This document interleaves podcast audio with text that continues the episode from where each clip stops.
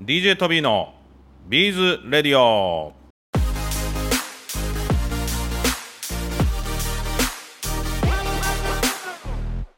最近なんか昭和レトロがブームだってお話皆さんご存知でしょうか？この昭和レトロってまず皆さん何なんでしょうね？トビーもね昭和51年の生まれになりますので完全昭和世代なんですよね。もちろんこう生まれてしばらく経った頃はチャンネルのテレビだったし、ラジカセとかも使ってましたし、カメラもフィルム時代でしたし、でもそうやってなんか今その昭和レトロみたいなことが今の若者たちの中でブームになってきているという話をすごくよく聞くんですよね。で、なんで今日そんな話させていただいてるかというと、それとビーズのブームがもしかしたら密接な関係があるんではないかというふうに最近思ってきてるんですね。まあもう少しお話しさせていただくと昭和レトロで流行ってるものといったらクリームソーダ皆さん聞いてる方昭和レトロ時代お過ごしになられた方は皆さん飲まれたと思うんですけどでも今考えたらちょっと緑色の得体の知れない炭酸のジュースの上にアイスクリームが乗ってる、まあ、そういったものがブームだという話を聞いてます。なんか無印良品さんかなんかで発売をしてなんかすごく売れた大ヒットしたって話もね聞いてますね。でこの間テレビ見てても、えー、やってたんですけど、えー、みんな昭和レトロな写真が撮りたくて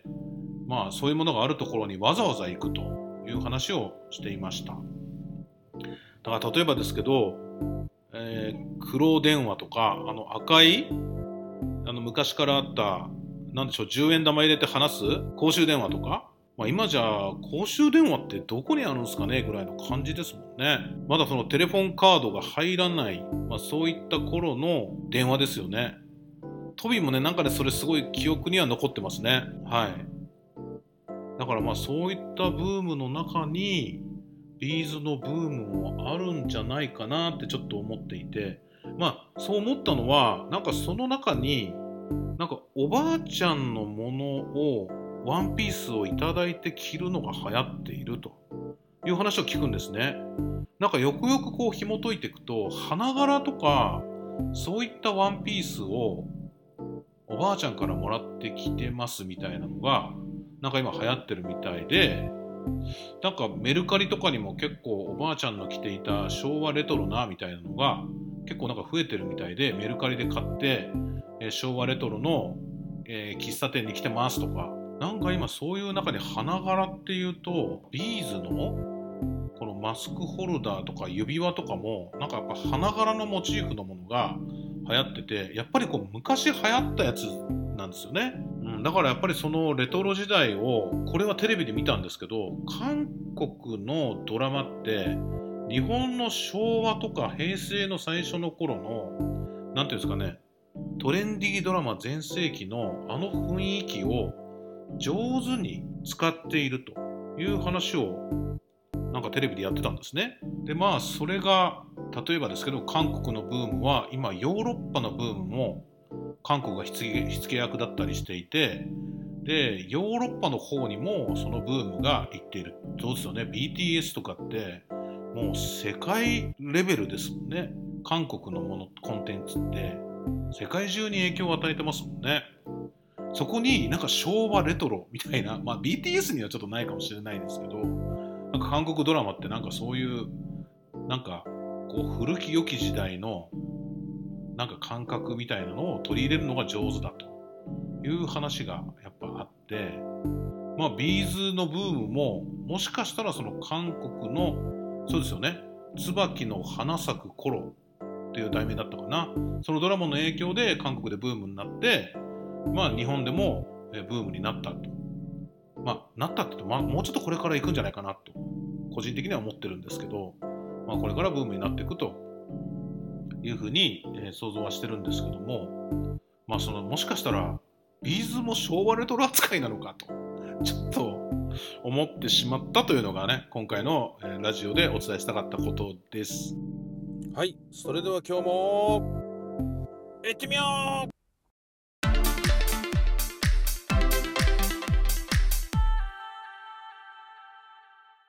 はい、皆さんこんにちは。DJ トビーでございます。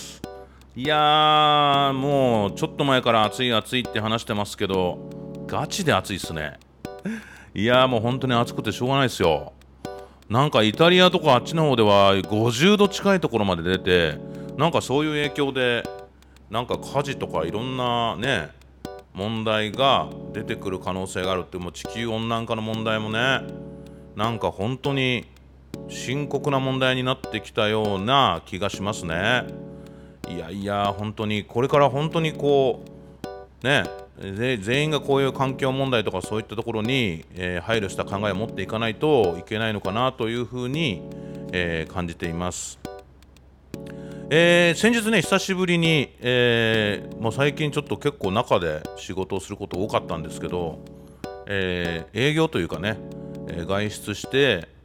え横浜の方行ったり、え町田の方に行ったり、えしてきました。先日ね、まだね、見ておられない方は見ていただけたらと思うんですけども、え DJ トビーの BeesTV ということで、え YouTube にも入れさせていただきましたが、えインスタライブをね、2箇所で行ってきました。まあ、もちろんこのライブだけしに行ったわけではなくて、まあ、もちろんこう目的がある、こう、えー、ていうんですかね、商談というか、えー、話もあって、まあ、その流れで、インスタライブもさせていただいたということになるんですけども、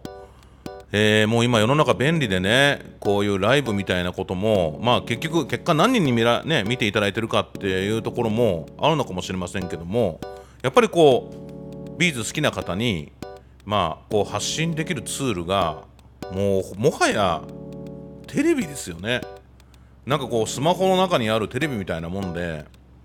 まあ本当に民放とかね NHK とかああいうのになりますとやっぱかなりの人数が見てるかもしれませんけども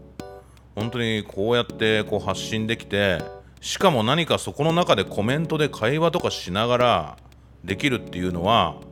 本当にこれ乗り遅れていったら本当にまずいなっていうようなツールがいっぱいありますよね。多分ねトビー知らないツールもねたくさんあると思うんですけど皆さんはどんなツールをお使いですか？なんかね若者の中だとなんか本当にライブ配信用のアプリとかそんなのもなんかたくさんあるみたいでね。なんだっけなポコチャとか？なんかね一応こうアカウントだけ取ってなんかやってみてはないんですけどなんか見たりはしたことあるんですけどね。まあそういう感じで今はもうオンラインでいろんなことを発信することができるようになってきてるんですよね。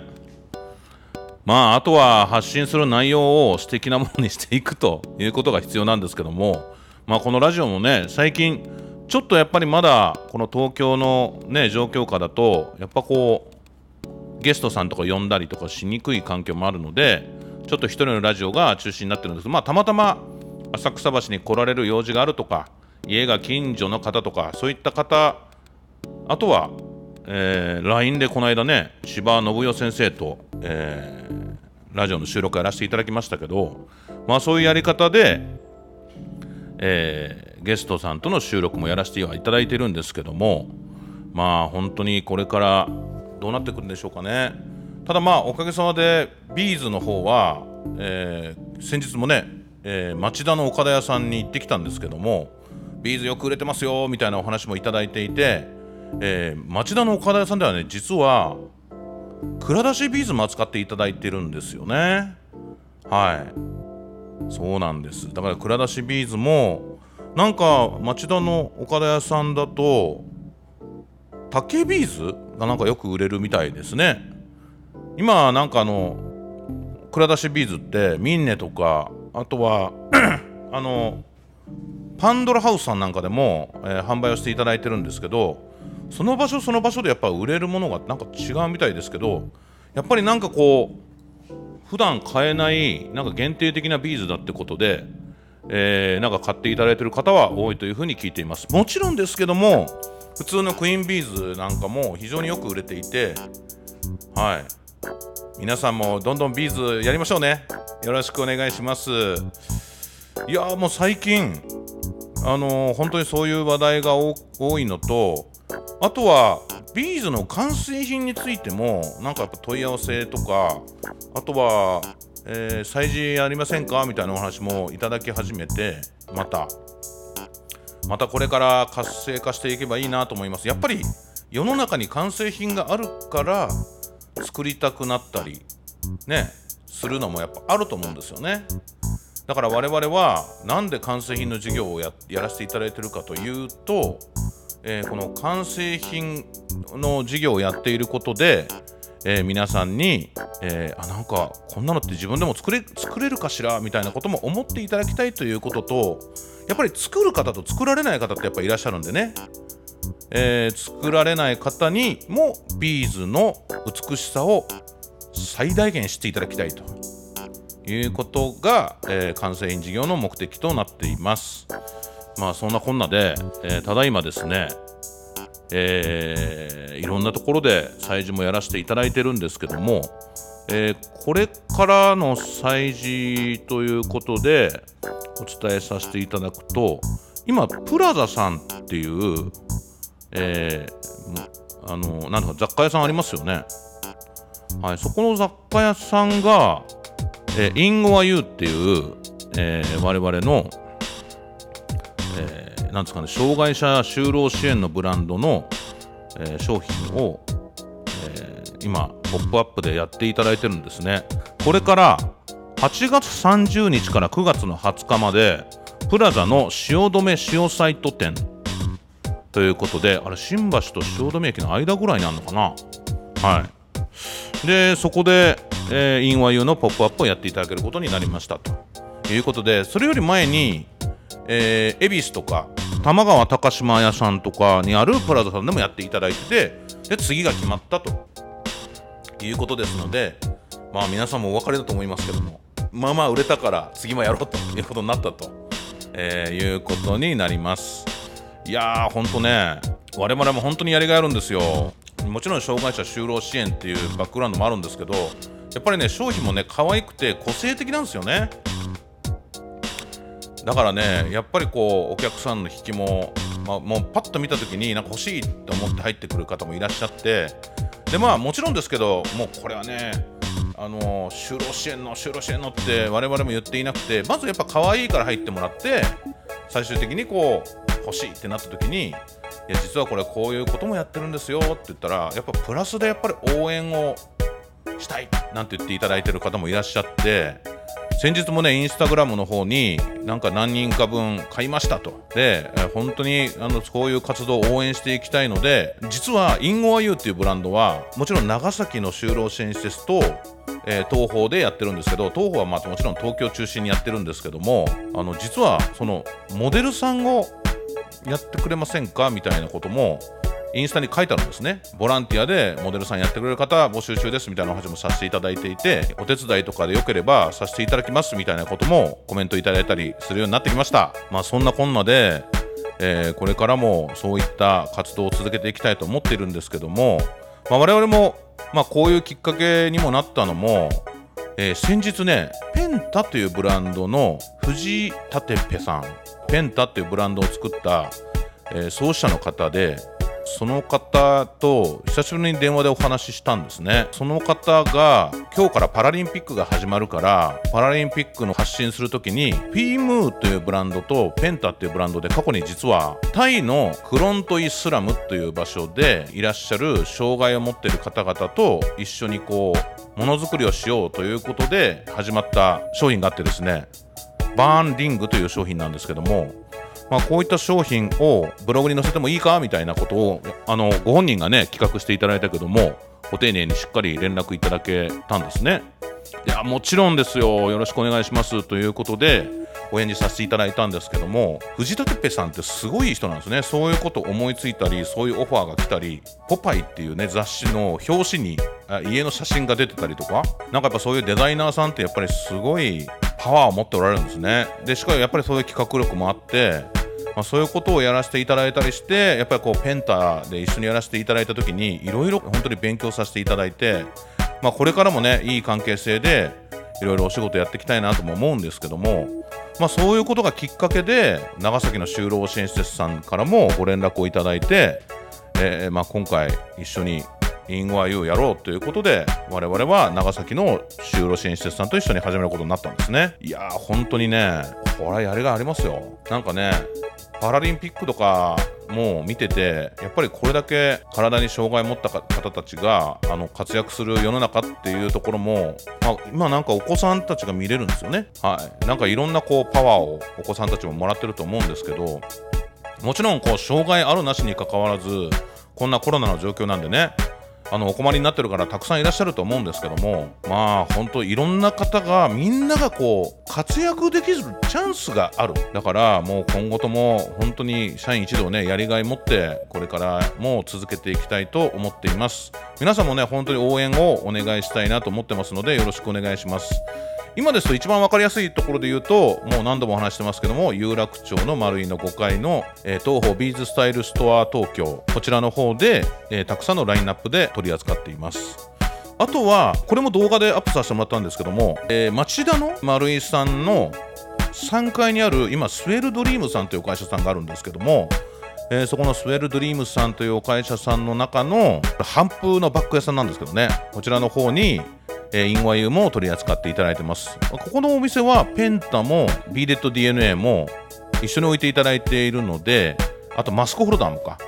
はい、その辺も見てみていただけたらと思います。こちらは9月の26日までの期間限定になりますので、えー、ぜひ見に行ってみてください。でもな、でもなんかちょっと、え、なんで置いてるの？って思いますよね。スウェルドリームさんって何の会社かっていうと、狛江市というなんかすごい小さな町でハンプのバッグを作っておられるブランドででももともとはなんか全然違うお仕事されてたけど、えー、ハンプのバッグ屋さんを始めるぞって言って、えー、2019年っておっしゃってたかなに始められたブランドさんなんですね。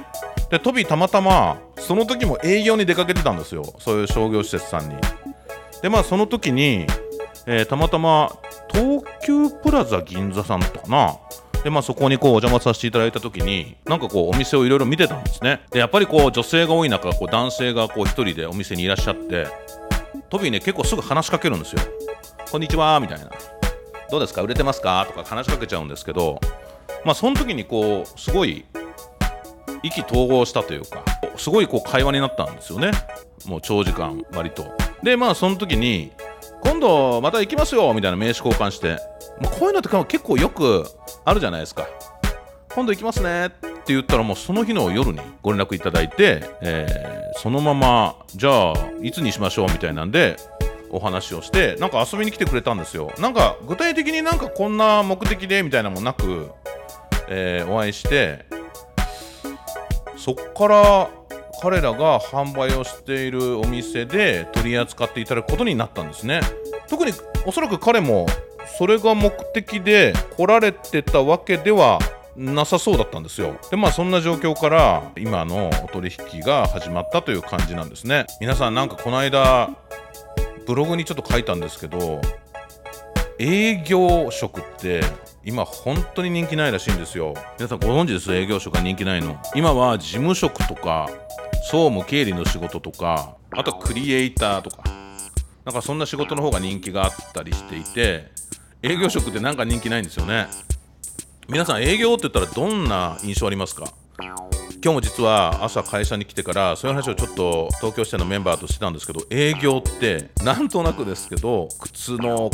なんかボロい革靴履いてもうずっと走歩き回ってるから靴底減らして歩き回って頭下げて「こんにちはよろしくお願いします。どうにかお願いします」みたいな印象があって。で夜は何ですか？こう接待でお酒飲みながらまあよくねテレビとかでなんかいろんなとこで飲みたくない酒を飲む みたいな話もあるんですけど結構ねそれってまあ確かに世の中にはあるかもしれないんですけど結局なんかその人次第っていうところもあったりあとは何でしょう？今あんまりそういうのないんじゃないかなっていうのが、えトビの印象です。トビもこう営業と企画中心にえー、仕事させていただいてますけどもあんまりその飲みたくないお酒を飲んだりなんかこう靴底を減らしてなんかスーツ着て汗だくになってみたいなのって実はあんまりなくて何ですかねスウェルドリームさんこちらの方穂積さんっていう方なんですけどもなんか意気投合してお会いしてなんか仕事したいよねみたいになってこう仕事をし始めるみたいな、えー、そういう形の営業も結構あるんですよ。まあもちろんですけどねなんかもちろんこういろんな営業のスタイルだと思いますけどもしかしたらハンドメイドのの営業って結構楽しいのかもしれないですよね。やっぱハンドメイドってなんか一つ一つなんかワクワクするまあ一種のこう、えー、なんか手で楽しむエンタメじゃないですか。だからそういうものをプレゼンテーションする時も、まあ、そういうものを話す時もなんか単純に楽しいのかもしれないですよね。うん、もしかしたら。はい。まあ、営業職も本当に楽しい仕事だということで、皆さんもご理解ください。まあ、皆さん、あのもしかしてで就職活動してる方もいらっしゃれば、えー、もしかしたらお子さんが今就職、えー、どうしようかなって悩まれてる方もいらっしゃると思いますけどぜひ営業職も楽しいということでご理解ください。よろしくお願いいたします。それでは本日のラジオはここまでにしたいなと思います。はい最後までお聞きいただきましてありがとうございます。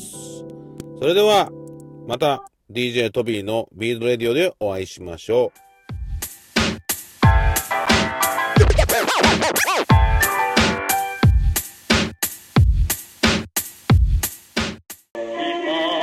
チャンネル登録お願いします。